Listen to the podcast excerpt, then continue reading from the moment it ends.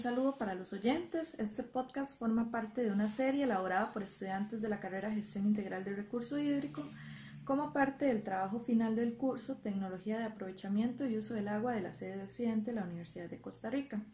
Nos encontramos con Julio César Arias Zúñiga, persona a cargo de la finca Hermano Zúñiga, y sostendremos una conversación sobre su actividad de agricultura libre de químicos y las diferentes tecnologías implementadas para el riego y uso del agua. ¿En qué consiste su actividad? Porque la actividad de nosotros acá en la finca es el cultivo de hortalizas, eh, de muchas variedades. Se tienen más o menos 12 años de, trabajar en lo que es agricultura así en hortalizas. Anteriormente trabajaba en café, un poquito de caña y esas cuestiones, pero hubo que cambiar por, por situaciones de, de, precios que no daba, no para, para sobrevivir. Ahorita sí, tenemos 12 años aproximadamente de, trabajar en este cultivo. Sí, 12 años de, de, estar en lo que es las hortalizas. ¿Y cómo ha sido ese proceso de cambiar a, digamos, a una reducción de químicos en el producto? Ok, este, la idea de nosotros siempre ha sido trabajar, cuando trabajábamos este, con los químicos, los agroquímicos, siempre fue buscar productos que fueran de, de un corte de, como le dijera, poco residual, digamos, que, que no dejen residuos a la hora de cosechar y que eso vaya a la mesa de la gente. Siempre ha sido la idea. Eh, ahora hace, hace año y hace año y ocho meses aproximadamente hicimos un cambio grande a, a lo que es ya manejo biológico, un manejo integrado biológico, porque para ser honesto, mucha gente dice, bueno, ¿y por qué no orgánico totalmente? Para orgánico totalmente es algo bastante complicado, es muy, muy complicado. Eh, en realidad, coña, ¿qué les digo? Este, eh, es mejor un manejo integrado y una conciencia que no un papel que diga que certificamos que este es orgánico y después usted hace lo que usted quiera con eso. Ya al tener el papel usted se siente con permiso de hacer un montón de cosas pero en realidad hace un mes, eh, año y ocho meses más o menos, se empezó a trabajar con, con, un cambio grande hacia lo biológico. No sé, el cambio fue, es, fue una decisión poco, poco radical, hubo que hacerlo y hacerlo rápido porque para nosotros es una parte importante, aparte de que es una tendencia el ir buscando una actividad más limpia. La gente está buscando eso. Cuando llegó una muchacha acá, que fue la que nos dijo que, que venía presentando los productos, lo que eran hongos y bacterias, para hacer un control de... Yo, en lo personal, como buen, como buen eh, escéptico, o como que usted quiera decirle, ¿verdad? Yo le dije a ella, ok, yo no creo en eso, honestamente no creo en eso, pero vamos, démosle, si queremos hacer el cambio. Y ahora últimamente cuando la veo nos morimos de risa porque, sí funcionó, sí funcionó. Eh, no es fácil, honestamente no es fácil porque, porque los rendimientos bajan un poco. Eh, los tamaños de los productos no son los mismos que, que usted puede darle a, un producto con agroquímicos.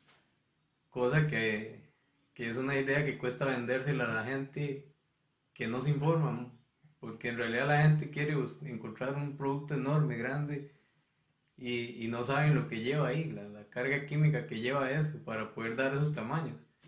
Mucha gente nos ha preguntado, sí, que, que por qué el producto así pequeñito y, esto y otro. Es más, hemos tenido un poco de problemas en asuntos ya de venta al por mayor, digamos, a, a los, a los que nosotros le, le vendemos el producto por la cuestión de los tamaños. Pero en realidad, como dice la gente, la calidad no es la cantidad. Eh, es una parte que ha habido que ir trabajándola con, con la gente y gracias a Dios se ha ido dando, la gente ha ido entendiendo. Y digamos, en el costo, la diferencia entre utilizar agroquímicos y un control biológico, ¿hay alguna diferencia considerable o es parecido? De, para ser honesto, los, los, primeros, el primer, los primeros años, digamos, el primer tiempo de, de, de ese cambio, sí, sí eleva un poco el costo. Ya después usted logra nivelar, digamos, suelo y, y un poco el ambiente que usted tiene en la finca, entonces son, se, se, van reduciendo poco a poco. Pero sí hay que llevar un, llega, lleva un proceso donde, la, donde es poco más caro. Como adaptación. Sí, es la adaptación y agarrarle el manejo para uno ya saber que si me apareció una plaga yo lo controlo con esto y yo sé que lo, que lo voy a controlar. Entonces yo tengo que aprender primero a hacer ese manejo. Y en cambio con los químicos yo nada más voy, traigo el paquetito, lo echo. Si yo los comparo uno a uno, este, puede andar nivelado o puede andar más barato trabajar biológicamente. ¿Cuántas personas trabajan en, la actividad? Eh, seis personas, digamos, dedicadas a, a un manejo de, la finca. Con respecto a la tecnología de riego, eh, ¿qué tipo de riego utilizan? Eh, siempre se ha utilizado la, la, aspersión aérea. Empezamos por ahí, digamos, con aspersores aéreos.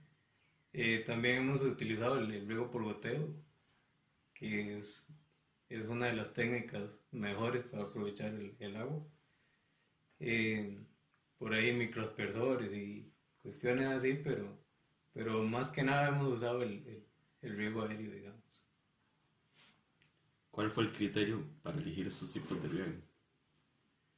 De, honestamente uno se basa en, en, cosas que ha ido viendo en, en, la, en otros lados, entonces uno comienza a con esos, con esos ejemplos, digamos, empieza con esa situación, pero uno tiene que ir buscando la forma de, de adaptarse a, lo que mejor rendimiento dé. Pero honestamente empezamos por ahí, uno va viendo que, que funciona, que no funciona y, lo va cambiando. Esa ha sido la idea de nosotros. Okay. Eh, ¿Cuál equipo se requiere para estos tipos de riego?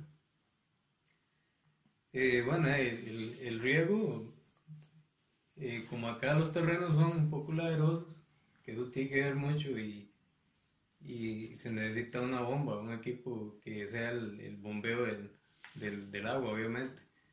Este, si uno pudiera hacer, digamos, un depósito, eh, bombea el agua al depósito, después lo hace por, por gravedad, pero sí se necesita, obviamente, la bomba, mangueras y y aspersores y un montón de acoples que, que lleva eso. ¿Y podría hablarnos sobre el funcionamiento de estos equipos? Ok, bueno, la, la, la bomba está obviamente en la fuente del agua, ella eh, saca el agua del, del, del río, digamos la, que está en el río, y por fuerza de, de, la bomba ella tira el agua a los cortes, a los terrenos. Ahí se viene por las mangueras, se, se distribuye por llaves, en lotes y eh, igual, por la misma presión que da la, la, la, la bomba, eh, es el manejo de los aspersores, digamos. Eh, no sé qué, qué, más funcionamiento, digamos, el goteo pasa lo mismo, la bomba trae el agua por, el, por un tubo, pasa por unos filtros, de los filtros pasa a, a la manguera ya, lo que es la cinta del goteo, donde cada 30 centímetros hay un gotero, donde da 3 litros creo por hora cada gotero de esos. ¿Han utilizado anteriormente otro método o tecnología? ¿Cuál método utilizaban antes? honestamente no. Desde que iniciamos, iniciamos con la idea esta del bombeo de agua y, y los aspersores aéreos, que eso fue desde siempre. Ya después fue que fuimos cambiando a, a, a, más aprovechamiento agua, con el riego por goteo, digamos considera que es un método eficiente en cuanto al, al uso del recurso hídrico? El goteo para mí es, para mí, a lo poco que conozco, es el mejor, la mejor utilización del agua, digamos. Eh, los aspersores se usan aquí por una cuestión de, de, más rapidez, pero mucha agua del viento, el sol, el mismo, que al ser un riego más alto, el viento se lo lleva, qué sé yo, hay mucha gotita que se evapora en el mismo cuando hay mucha calor. Entonces lo eficiente es el goteo, honestamente. Eh, el problema es que usted para tener toda una finca con todo un goteo necesita, en el caso de uno necesita mucho dinero. Son sistemas muy caros. Implementaría un nuevo sistema de riego que sea más eficiente y gane un mayor ahorro de agua. Oh, sí, claro. Claro, no, no, este, hay que ir buscando a economizar el agua. Darle mejor provecho. Este, ya con respecto a la fuente de agua y dotaciones, ¿qué tipo de fuentes de agua utilizan para abastecerse? Eh, bueno, en este momento estamos utilizando el agua de un pozo, un pozo que, que hay ahí en la finca desde hace muchos años. También estamos utilizando el río, el agua del río, y serían las dos fuentes que tenemos ahorita. Eh, ¿Cómo realizan la distribución desde la fuente hasta el sistema de riego? Nosotros eh, lo que tenemos es manguera de, de polietileno, es como se llama el asunto, o manguera, manguera corriente. Hay, hay gente que utiliza el tubo de PVC, pero nosotros tenemos lo que son mangueras, este, para hacer la, las, las mangueras que vienen, las madres, mangueras gruesas, y luego mangueras más delgadas para hacer los ramales hacia los, hacia los cortes de las, de las hortalizas. Esa bomba que ustedes tienen ahí es de gasolina. Ah, la bomba es de corriente. De corriente. De electricidad, sí. Estamos utilizando electricidad porque es más, es más barata que usar el combustible. ¿Conocen sistemas de bombeo que no utilicen energía eléctrica?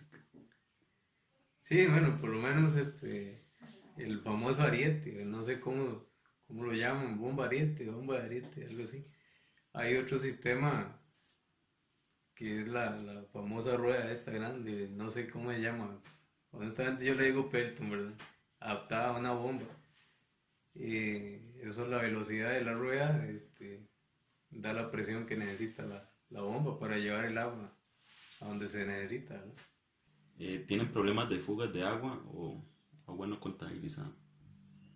Sí, en realidad, en realidad como son, usted hace un- una instalación y, y esa instalación que nosotros tenemos en este momento puede tener, qué sé yo, 10, 12 años, y hay mucho, y la gente anda trabajando y de pronto otro, una cortada o eh, la manguera, no sé, si hay, sí hay fugas de agua.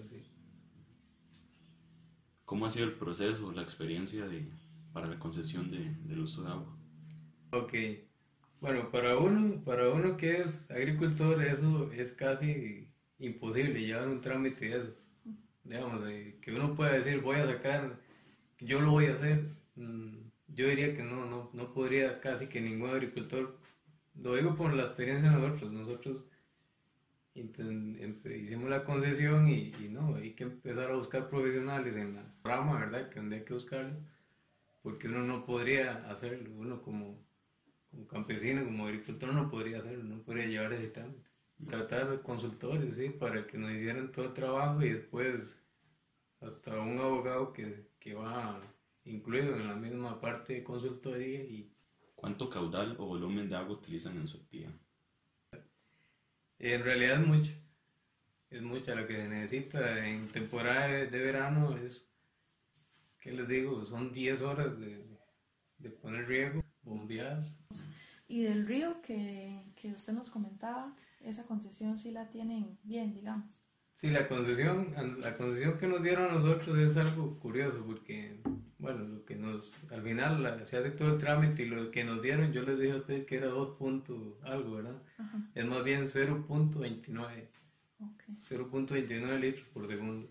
Eso es la- lo que nos dieron de concesión del, del río. Eh, ¿Conocen el manual técnico del MINAVE para el cálculo de, tos- de dotaciones de agua? Honestamente no. Eh, como le digo, nosotros hicimos el- el- la, la contratación de esta gente, los consultores que nos llevaron el trámite, y sí vinimos, hicimos unos aforos, porque eso va en cuenta del asunto, pero el manual, manual, nunca lo, nunca lo vimos, yo nunca lo vi, en realidad. ¿Han considerado realizar cosecha de agua de lluvia? He escuchado el término, nunca, nunca hemos, este, eh, eh, Profundizado. profundizado en el tema, sí, porque si alguien me mandó un poco de información de eso y, y no sé, creo que la técnica se basa en hacer, en hacer algunas reservas, ¿verdad? De agua, Ajá. creo que es algo así. Sí. No, nunca hemos, nunca hemos trabajado esa idea. Ok. Entonces, ¿cómo consideran que es la calidad de agua que utilizan? Eh, para acá en la zona, la, la calidad del agua sí sabemos que es, es muy buena. Es muy, muy buena. El agua, eh, se le han hecho análisis. Aquí el agua está en un pH perfecto casi. Entonces, eh, para muestra un botón de si no, no estuvieran tomando el río La Paz para consumo de, de San Ramón y Palmares. Entonces eso quiere decir que, el, que por más por más que esté contaminado está más limpio que otras fuentes, entonces el río La Paz está calidad. Ese río La Paz es en el que ustedes tienen la concesión. Sí, el río La Paz. Y se utiliza también para consumo humano. Sí, eso, este río lo, lo, lo captó el AIA ahí abajo. Ahí está la, la, toma. La toma de agua para lo que es el consumo de, de San Ramón y Palmares. Okay. Este, ¿Realizan análisis de laboratorio para el control de la calidad del agua que utilizan? Se hicieron, no, no se han vuelto a hacer últimamente, se hicieron en su, en su momento, este, pero, pero hace rato que no, no se hacen análisis, digamos. ¿Cuándo fue la última vez, digamos, que se Pues, sí, fue iniciando, iniciando el trabajo, qué sé yo, tiene que hacer en 8 o 10 años, honestamente le mentiría, sí. Este, en ese momento en que se hizo, ¿qué variables o componentes fueron los que se analizaron? No, recuerdo, honestamente no recuerdo, sí. Sería mentirle ponerme a decirle que se analizó. ¿Qué fuentes de contaminación cercanas consideran que pueden afectar la calidad del agua que utilizan?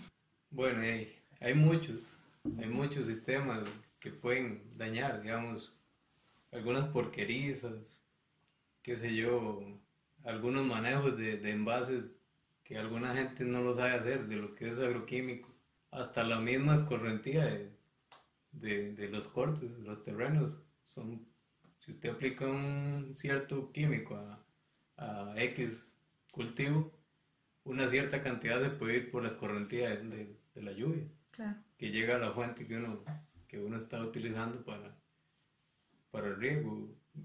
Sería una, una de tantas, ¿verdad? Hay muchas, hay muchas cosas que contaminan, pueden contaminar. Okay. Eh, ¿Conocen tecnologías para mejorar la calidad del agua? De honestamente yo por ahí sí, por ahí me quedo más corto, ¿verdad? Yo, yo sé que sí hay, sí hay otras cosas, pero como uno está tomando de una fuente directa, uno no, le va a dar un, tratamiento a toda esa agua, digamos, al, río. ¿Cómo, ¿Cómo voy yo a dar un tratamiento al río? Tendría que hacer un depósito. Ok.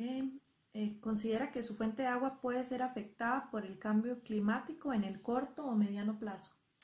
Oh, claro que sí. Sí, sí, este... El río La Paz tiene una ventaja que, bueno, los que lo conocen tienen mucha, mucha protección allá adentro. Eso no quiere decir que, que por la protección allá adentro vamos a tener el río siempre eh, con buen caudal de agua. Eh, es un trabajo conjunto porque el río La Paz lo forman muchos, muchos afluentes pequeñitos. Entonces todas las comunidades deberíamos preocuparnos por esa parte. Pero sí, sí, siendo así puntual, sí, sí, el cambio climático afecta. ¿Han recibido apoyo tecnológico o de otra índole de alguna organización o institución estatal? En cuestión de riesgo, sí. Este, el año pasado vino unas pequeñas ayudas que hubieron para las comunidades y venía una parte de un pequeño proyecto de, de riego por goteo que fue instalado acá en la finca. Eh, del MAC. El equipo, se los Sí, el equipo, digamos, lo que es la, la, cinta de goteo y los tuberías y, y, el, y la construcción del mismo proyectito, digamos, del sistema. Ellos lo hicieron, la gente del MAC. Y, por ejemplo, el MAC les da algún tipo de asesoría, eh, recomendaciones. En realidad, como, como no puedo quejarme, sí, sí han estado, ellos nos han ayudado. Eh, Tal vez no tanto en la parte del agua, sino en la conservación de suelos, eh, manejo de, terrazas, de, para que no haya esa escorrentía que le digo yo de la finca, eh, erosión de la finca. Eh, después, lo que son análisis, pero análisis de, de hoja ya, de cultivo. esas serían las ayudas que nos han ido dando la gente del mar. Muy bien. Eh, ¿Conoce tecnologías de gestión del recurso hídrico asociadas a la agricultura de precisión? No, honestamente no. ¿Cómo considera que es el servicio de distribución público del agua en la zona? ¿Y conoce si implementan nuevas tecnologías para gestión del recurso? Acá en, la comunidad se trabaja con una asada.